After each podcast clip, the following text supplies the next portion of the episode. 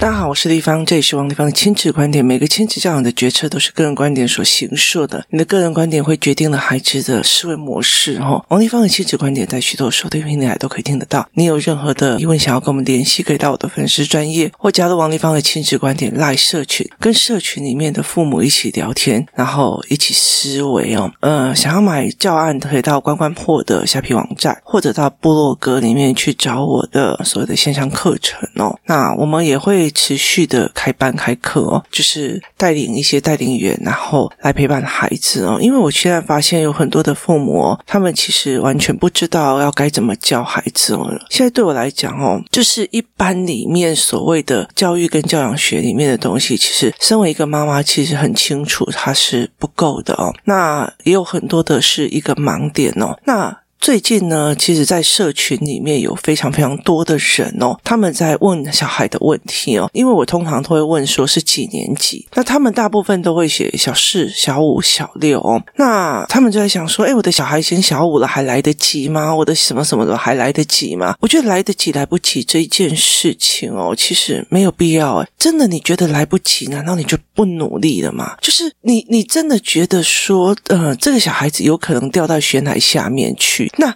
你就不努力伸出手了吗？所以其实来得及来不及，它其实是一个让我觉得很奇怪的议题哦。因为那是我的孩子，我就要去面对哦，这是我的人生，我就要去面对哦。那。就是一个非常非常重要的一个思维模式，就是我必须要去面对这一块哦。那我们来讲四五六年级哦，其实像工作室里面有一些妈妈，他们会哦觉得我现在的重心要在小的，我就会跟他们讲说，其实没有搞清楚状况哦。你们觉得老大呃他比较大的他比较懂，他比较大的他比较懂，并不是你撑出来的，是我课程帮他撑出来的懂。哦，所以其实他并不是比较懂哦。那很重要的一个原因在于是越高年级的时候哦，他的语言、他的逻辑已经开始在产生了。就是以国中生来讲，或者是高中生来讲，他们的语言、他们的逻辑、他们的思维已经在产生了。这个时候又加上另外一个最可怕的一个点，他的资讯跟你的资讯是有落差的。意思就是说呢，他在用的。App 他在用的东西其实跟你是有落差的。前阵子我有一个好朋友，他生日，然后呢，我就打电话给他，因为他的小孩今年也要上高一，然后我就跟他讲说，诶，我们现在是怎么弄的？因为我就是买了一个 Pad 给我女儿嘛，吼，那他在用什么软体看什么东西？然后我女儿现在在呃线上修一些国外的学分，那他就在想说啊。你们台北的小孩是这样哦，然后我就跟他讲说，嗯，不是啊，他就只是想要去看国外再怎么讲而已。那他就会觉得说，诶，怎么差这么多？那我后来就理解一件事情哦，如果我今天没有创业，如果我今天没有创业，我常常要在网络上，或者是我需要一直在进修这个。拍影片怎么拍？我要去找资料。那例如说，我们有时候呃，关关破有很多的影片，那这些影片我们放上去，诶，效果不好，那怎么做？那每次的影片或者是呃每次的直播，那要该怎么做？哦，这次要买显卡，那次要干嘛？然后过没多久，它又会换新的模式的哦，所以它是一直一直在变化的，它就是一直一直在变化这些东西哦。那你必须要一直一直往上变上去。所以，当我再去跟我的女儿在讲说，哎，那你为什么不要用什么系统去做笔记的时候，她就会觉得，哎。我妈妈比我还知道可以用什么系统做笔记，我妈妈比我还知道我要去拿什么资源，我妈妈比我还知道什么有的没有的哦。可是很多的父母是不一样的，很多的父母常用明朝的刀要斩清朝的官哦，就是你是明代的思维，你的孩子已经在清朝了，可是我们还是想要去管他们，就是还是想要去管理他们，还要去想要去说他们哦，这。我们那时候就在讲这一件事情哦，所以。它是一件非常有趣的，就是我常常在讲的一些人，他明明知道他自己的爸爸过得很贫穷，他妈妈过得很贫穷，可是他却照单全收他的价值观，而且用这种价值观去批判别人哦，所以这是一个让我觉得很有趣的事情哦。甚至他在批判别人的过程里面哦，其实了解他是用学校短期记忆的那种成绩，觉得我自己成绩很好了不起的这样子状况去批判别人，他并不知道人家是在教思维模式。整个角度是完全不一样。那等到小孩是呃中高年级之后，他语言起来的，他接触的世界已经完全不一样。他们会有开始脸上长痘痘的问题，他们会开始作业的问题哦，就是他会逻辑起来的，但是课本里面的课文教材版里面的都会很知道，课本里面的教材内容。真的非常没有逻辑，就是非常非常的没有逻辑，所以他们会读得非常非常的痛苦。那前面一到五年级、六年级，你很乖的那些小孩子，用操作型的去做答案的，等到题目越来越活的时候，他就完全都不能做了。呃，我前阵子有在看到一个影片哦，他在讲一个中国的一个女生，她在讲说，哎，为什么在中国里面是学渣的小孩，到了英国都变成学霸哦？然后他就在讲说。哦，看哦，在英国啊，环境这么美，读书这么美哦。然后呢，每个你的意见，大家都会跟你讲说，哇，你好棒，非常出色，甚至你的意见有人会赞同你哦。所以，其实，在国外，在这种呃氛围底下哦，你当然都会变学霸。我就在讲说，根本就不是这一回事，因为中国的教育体制是条件式背诵是、机械性背诵的，它并不是想法式、对谈式、逻辑式的。台湾也是一样哦，华人地区差不多都是这个样子哦，所以这对很多的那种逻辑思考的孩子哦，思维判断的孩子，对他们来讲是很苦的，他们读不下去，所以他们在台湾或者是在中国或者在新加坡，在那种死背呀、然后刷题呀、然后没有逻辑也要吞下去的那种，然后呃，不管啊，你文言文就是要一字不漏的去背那个注释的，这样子的环境之下，那种有逻辑有思考，凭什么为什么？为什么的的这一群小孩在这里是非常非常的痛苦的？可是当他们换到了欧美的那样子可以讲想法、可以讲思维的地方的时候，他们反而是开心的。所以其实是体制。跟人脑不相容哦，我常常会在讲一件事情是，台湾的体制不适合某一类型的孩子，而这一类型的孩子有特殊的教学方法哦，像我儿子就很不适合台湾的逻辑模式，那他就会在台湾一直都是学渣，可是他的思维模式搞不好换一个国家或换一个人，搞不好换一个模式，他就是学霸，所以他其实思维是在这样子哦。那四五六年级的他们有很大的一件事情。就是首先，以前回到家里面跟爸爸妈妈讲的时候，讲事情的时候得到的回报不好，甚至爸爸妈妈干涉他的学习，让他很烦，甚至造成他在学校的麻烦，所以他。不回家讲了，他不愿意讲了，他不愿意做了哦。然后甚至问你的问题是让你觉得很繁杂的。就有一天哦，因为我前阵子一直在想我要买一个 iPad mini，为什么？因为我会呃带着手机，然后去运动的时候。那现在我就是呃，我们工作室用一个新的软体哦，它其实是一个旧软体，然后我们发现了来用。那我就会在呃运动场旁边用录音的方式，把这个教案的所有该具备的东西全部都输入进去。就是可能在那边讲了一个钟头或两个钟头，那我就完成了。那我工作室的工作人员就马上可以看到这一块，那他就会可以把它变成教案、教具跟教材。好，所以它是一个非常快速的一个生成的一个过程哦。那可是因为呃手机有时候会很小，所以我就想要买一个 iPad mini 哦。买 iPad mini 就时候有时候呃选字对字的时候就比较快，然后我也不用拿那么大一台去。那最重要的是它呃可以用 Apple Pencil Two，就是第二代 Apple Pencil。我家的原本的 iPad 是只能一代，那一代的功能很差，跟二代差很多。所以其实我有时候，你看我在画盘面、写盘面的时候哦，如果有 Apple Pencil 二代的话，它可以马上方块，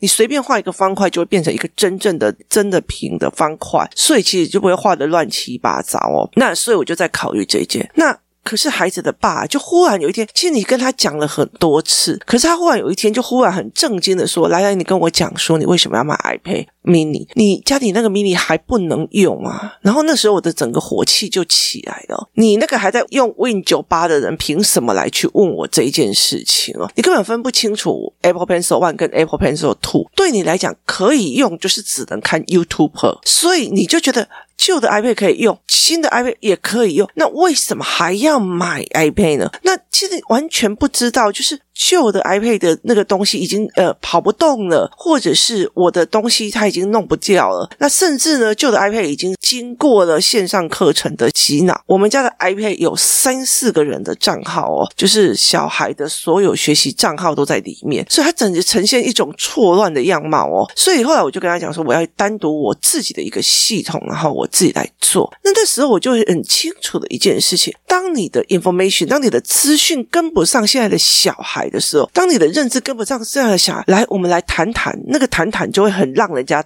倒谈，你知道，多多，你知道吗？就是很让人家倒谈。可是他在讲的那个过程，其实是你是已经一个不长进的，就是你根本就。看不懂，就是不同的 iPad、不同的 Apple Pencil、不同的呃系统所需要的呃后备是什么？你不懂，然后你就会开始，那我们来讲看看。你要来跟我讲，可是你根本就不懂啊！你你没有往前进，你没有在用，你不知道什么是 Canva，什么是 OneNote，什么是 ChatGPT，你就不懂。然后你不会用 ChatGPT 做影片，你不可以用 ChatGPT 做所谓的演讲稿或干嘛的，你都不懂。好，那你今天为什么要来评价我呢？哦。所以，其实对这些孩子，他们的也是一样。如果这个选择父母他没有一直跟上，他没有办法跟他们谈哦。所谓少年维特的烦恼，是在这个时候一直在养思维的一个模式哦。那。这群小孩，我说一句真的很值得。我在呃工作室的这一群小孩，他们在同一个学校，他们出来的时候，其实每一个学校外面就有一堆安亲班的人在等人。那他们就是都不讲话，可是因为我在呃工作室所形塑的呃氛围，会他们一出来就说：“哎，某某某那个怎样？有没有？”那你就可以透过他们的语言去知道，他们有所谓的家庭的纠纷内耗。有些小孩在跟家里面斗，有些小孩妈妈在外面一套，回到。到家里面会虐儿，然后所以他在内耗这些。那呃，有些就是就像我们之前在讲毒品的那一个，有些其实有一些已经在摄取这些四五六年级的孩子了，然后有些在怂恿他们这些中高年级的孩子了，然后人际关系也是，这个老大到处去请客，你不吃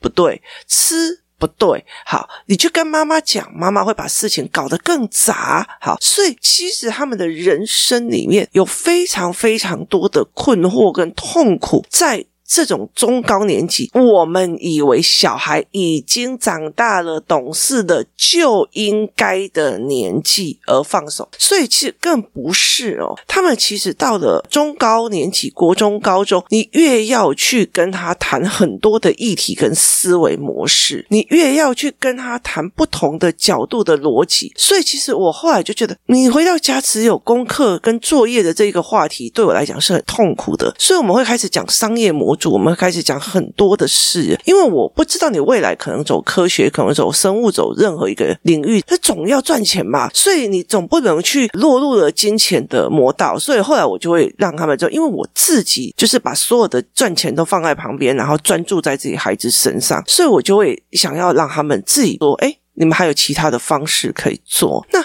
四五六年级这些小孩哦，你知道吗？我曾经遇过哦，就是那种。问题很大的孩子，然后他在学校里面，然后霸凌人，妈四五六年级都不会回去讲，然后他们还有所谓的金钱的诱惑、玩具的诱惑，就是诶我帮你买配备哦，我帮你买手游的什么什么的配备哦，哈，那你就为了要这个，你而去顺从的某一个男生或某一个很厉害的男生，他还会骗你说，哦，这就是我打打打分数很高去换来的，可是事实上是有人给他钱，叫他去怂恿这些，那。甚至在台湾有某一些的。学校在用的软体哦，也让所谓外面的人侵入了，然后在里面跟他们聊天，然后到最后，这个外面的其实就是在吸收组织的人哦。所以其实很多诶，就是我常常在，因为我的跟孩子的状况比较好，然后很多的小孩会很没有忌讳、不荤不素的在我面前聊天，所以你就会很敏感的去发现的非常多的问题。那些女生在做什么？她们其实在。在行动控制人，这些女生在干嘛啊？她们其实是在用什么东西在用人？这些女生在干嘛？她们在网络上寻求有人帮她买东西，有人送她她要的东西。然后，呃，有些男生在干嘛？他在手游里面啊，有人在发赏。给赏金，然后给配备，然后甚至给所谓的游戏储值的点数很多诶，就是你知道吗？他们在。经历了一场非常复杂的人际关系，有人让你这胆小鬼吸一口烟会怎样？这水果味的是。电子烟，可是前面完全都没有人跟他们谈过这一件事情，也没有人跟他聊过这一件事情。他们在谈鬼，他们在谈碟仙，他们在谈笔仙，他们在谈谁爱谁，谁不爱谁，谁哪个时候做了什么猥亵的事情，谁又在网络上在趁着电脑课偷看 A 片。好，你了解的意思吗？因为他们偷看 A 片，就代表他们对性有好奇。可是有人跟他们谈性吗？没有。那有没有人跟他谈人在面对食物，然后游戏软体、游戏奖金的那种诱惑，人性的诱惑？有些人是用人性的诱惑，然后来把你拉进去这一块的，就是他把你拉进去这一块去谈。的，那你有去盖给他看人性吗？那有些人会跟你讲，哎呀，我这个都没有读，我那个都没有读，然后他事实上在做什么？然后谁又跟他们讲讯息差？小孩在国小五六年级到国中、高中这一段时间，是他逻辑跟思维模式的养成。小时候他在学学习规范，接下来他在学文字，学怎么写文字，学怎么讲话。接下来，在这些文字开始组合了，开始变化了，开始变成文本了，开始变成知识了。没有人陪孩子谈，觉得你只要把学校的功课做几分就好了。我反而把学校功课全部都丢掉了。我就跟我女儿讲说：“啊，随便啦，你你要被当也被当，你要去暑修也是暑修，反正我从她上高中到现在，我都不看她的成绩单了，随随便便的。因为那个国文课本拿出来，你就觉得，嗯，这个东西啊，我们还是来练。”思维模组好了，那个社会课本拿出，嗯嗯嗯，哎，我是社会科学，这个逻辑怎么乱成这副德行？好，所以后来到最后，我会跟他们讲很多的一个概念，我教他们怎么做的是方法论，然后怎么想法。所以其实，在这一段时间，他在他在延伸他的思维的这一段，很多的父母就觉得哎，那多喊啊，那边灌啊，那边这样。然后其实小孩在身边，他有非常非常多的不准，他有非常非常多的。没有办法解释的，所以他们就越来越怪。那他们其实就回来家里面都对你大吼小叫的。为什么？因为我在学校出气了嘛。他回来对你大吼小叫的，然后妈妈就觉得他讲话怎么可以这么没礼貌？他怎么可以顶嘴？他怎么可以怎样怎样？不好意思，是因为你没有看到他的压力存在。你以为小孩去学校没有压力吗？告诉你，我。这么多年的经验，小孩在学校压力很重，是我都觉得压力很重了哦。你自己想想看哦，你的公司里面，你的公司里面，如果说有二十七个人。就二十七个人哦，他们至少还会各司其职，所以我的东西不用跟你吵架，你的东西不用跟你吵。可是这群小孩是完全不是各司其职，要跟着老师走，跟着老师做，所以他们自己发展出来的碟仙话题呀、鬼的话题呀、谁喜欢谁谁不喜欢谁的话题呀、啊、痘痘长出来很恶心的话题呀、然后谁的便当里面被人家放了虫的话题呀、然后谁吃了什么东西呀、哪一个某某某上课的时候一直。站起来跳舞啊！好，这些事情是他们很多的生存跟生活的压力。可是因为大部分的父母就觉得，都四五年级那边惯了，啊，四五年级，这其实我觉得很有趣的一件事情是。这才是最好钻缝的地方。我后来就觉得诈骗集团啊、黑道啊，然后这些诱拐少女的人啊，他真的很懂人性，真的很知道这些人以为，然后别人给他东西就是赏识他，就是看重他，就是爱他，所以他就花一点点小钱买这些小学生、中学生，就可以陪他上床了，就可以叫他去做犯罪的事情了，这么 easy 哦。可是问题是，这一群小孩不懂嘛，他不知道。为什么嘛？所以我常常会在讲一件事情哦，你用家庭的语言去在小孩在那个。高年级那边已经算半个江湖了，你知道？因为有很多的势力想要插入。我觉得在国小的这一段时间，或国中的这一段时间呢，其实他没有办法去理解哦，为什么老师用这一套教材不用那一套教材？为什么怎样怎么样？其实有包括的还是商业模组、商业逻辑，甚至有些老师他其实买这一套只是因为刚好那个那个书上的业务员对他比较好，他没有办法去理解这一块或思维这一块，然后他们会觉得，哎，请客啊，请客就是对我好啊，为什么要不请我？好，可是你完全不知道这个请客的后面是什么，他们完全不清楚的哦。所以当你不清楚，妈妈不清楚，又要哎，你不要这样子的，你不要那样子啊，那个小孩就会。就会哑起来，那哑起来，你就会觉得说，哦，我的小孩小时候很乖，现在状况很差，然后很会顶嘴，很会干嘛哦？其实我真的就会觉得，真的蛮蛮拜托各位父母的，四五六至七八九年级这些孩子，他们其实已经开始在养成人格跟思维逻辑了。那他们是逻辑派的哦，所以其实去跟他们谈，然后讲逻辑，甚至讲新知，就是新的知识哦，像呃，我们会谈 ChatGPT。题啊，我们会看，呃，马斯克有几个公司，为什么他会去投资这几个东西？背后的思维跟想法是什么？你去跟他谈这些所有的事情哦，让他觉得，哎，我妈妈在长进，我妈在学新知，我爸还在做什么？然后他在跟你讲，他会请教妈妈，你的想法是什么？妈妈针对这一件事情，你的思维又是什么？好，